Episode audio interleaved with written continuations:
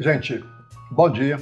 Vamos retomando o canal aí aos pouquinhos, mas a partir de agora, com certeza, acabaram as enchentes, talvez ainda voltem, mas vai dar para a gente manter a regularidade do canal.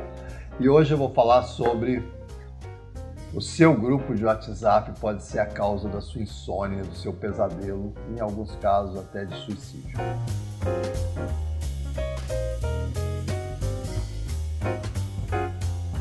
Ah, o nosso país é um dos países do mundo que mais utiliza o WhatsApp. O WhatsApp é uma mensagem, o dono dela é o Facebook, o nosso grande amigo Zuckerberg.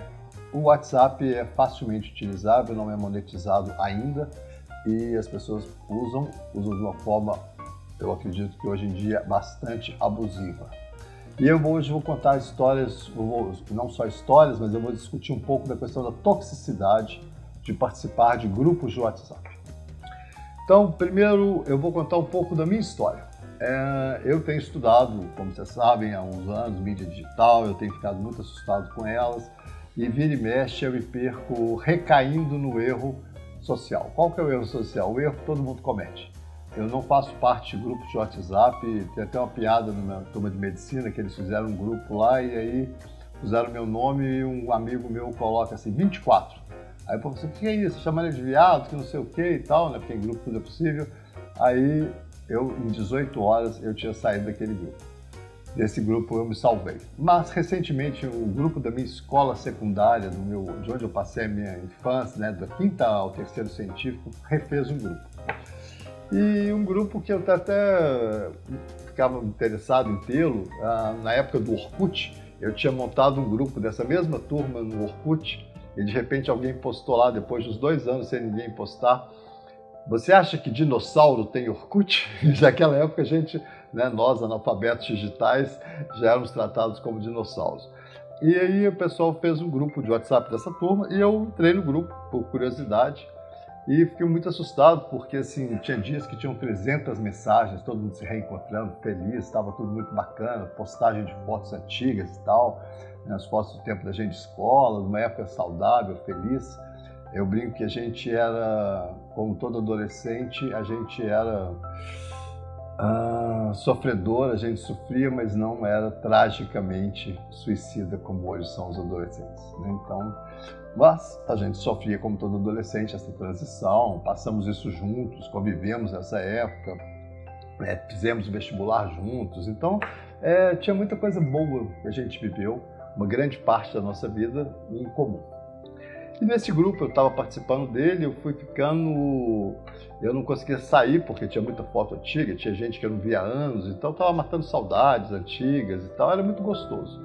De repente eu comecei a ver que era demais, eu comecei a ficar vendo todo dia, e as pessoas, né, alguns já estão até aposentados, outros são avós, eles começaram a postar muito e todo dia tinha muita mensagem, tinha muita coisa assim. E eu fui entrando, fui entrando.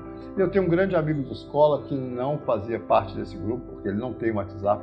Eu, graças a Deus eu tenho alguns amigos que são tão analfabetos digitais que não têm WhatsApp, e eles estão salvos de muita coisa. E aconteceu uma coisa muito interessante que as pessoas do grupo todas estavam com muita saudade dele e começaram a ah, eles não vão entender muito isso, mas chama stalkar, né? Eles começaram, já que ele não tinha WhatsApp, eles começaram a mandar mensagem no celular dele para ele entrar no grupo.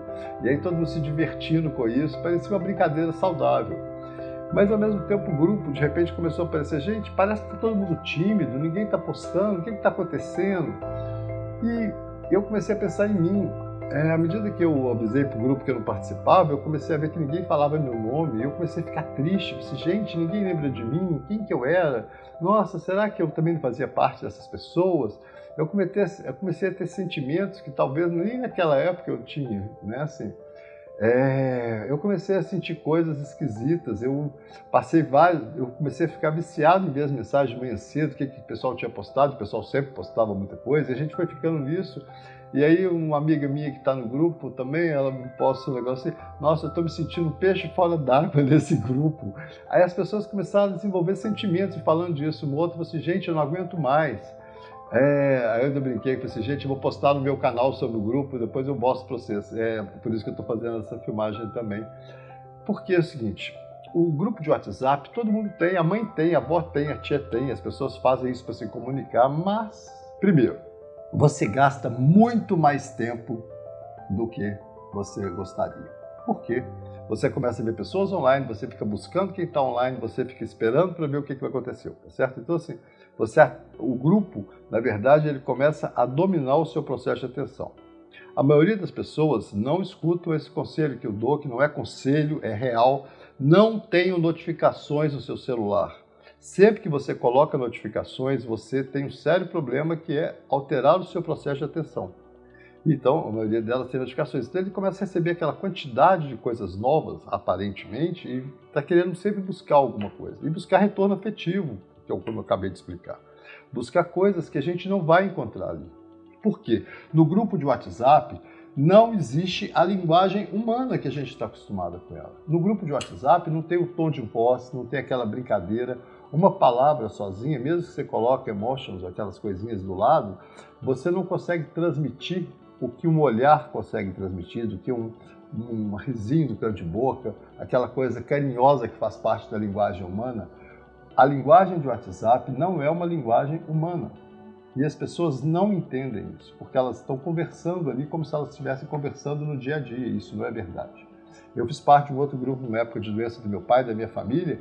Foi um problema, porque toda vez que eu postava alguma coisa nesse grupo, meus irmãos, que eram pessoas muito próximas minhas, não conseguiam é, me olhar direito no dia seguinte, ou não conversavam bem comigo, eu, eu criava um mal-estar muito grande. Primeiro porque, mesmo quando eu tentava me explicar melhor, dava errado.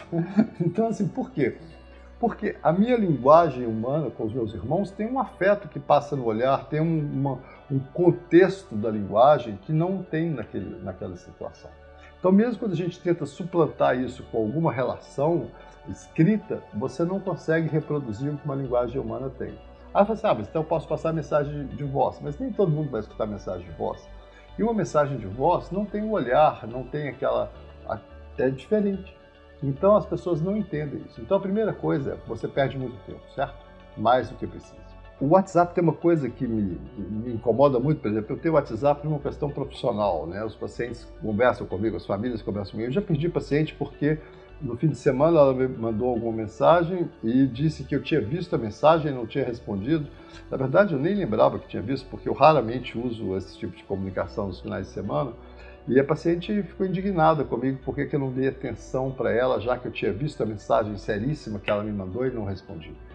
Mas na verdade, eu não tinha visto a mensagem que ela tinha me mandado as pessoas acreditam que todo mundo faz da mesma forma no WhatsApp. E não é assim, principalmente na nossa geração de analfabetos digitais. Hoje tem o Instagram também, que os meninos trabalham mais com ele do que. Mas então o grupo de WhatsApp ele tem um sério problema. Eu tenho evitado de entrar em questões políticas, mas tem uma coisa óbvia de grupo de WhatsApp, né? Assim, dois presidentes recentemente no mundo foram eleitos pelo WhatsApp.